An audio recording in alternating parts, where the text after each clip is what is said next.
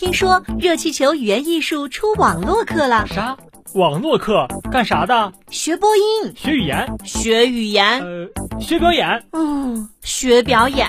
那那我能当主持人吗？那你想当主持人吗？当然啦。那还不赶快来上课？小雨老师、小严老师化身可爱的卡通形象进行教学，基本功训练、语音训练、示范朗读、表演展示、反复回看、不断学习，十节课让宝贝爱上说话。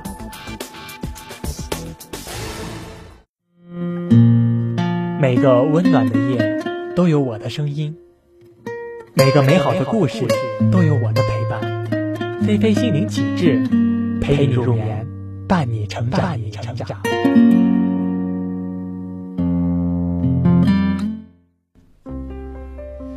森林里住着一只孤独的狐狸，狐狸想要跟大家一起玩，想要交朋友，但是。为什么大家都不理它呢？那么，下面我们就一起来听一听狐狸交朋友的故事。狐狸交朋友。狐狸交朋友。森林里住着一只非常孤独的狐狸。这一天，他决定出门去找朋友。走啊走，走啊走，看见了猴子，他说：“猴子，猴子，我们都爱耍小聪明，我们交朋友吧。”猴子听了，头也不回的就走了。走啊走，看见了兔子，狐狸说：“兔子，兔子，我们跑的都不快，我们交朋友吧。”兔子叹了口气，走了。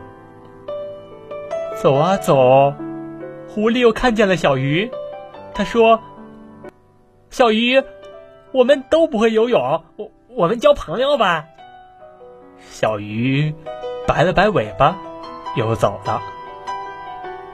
走啊走，看见了小黄牛，他说：“我小黄牛，我我们都不会耕地。”我我们交朋友吧。小黄牛摇了摇头，走了。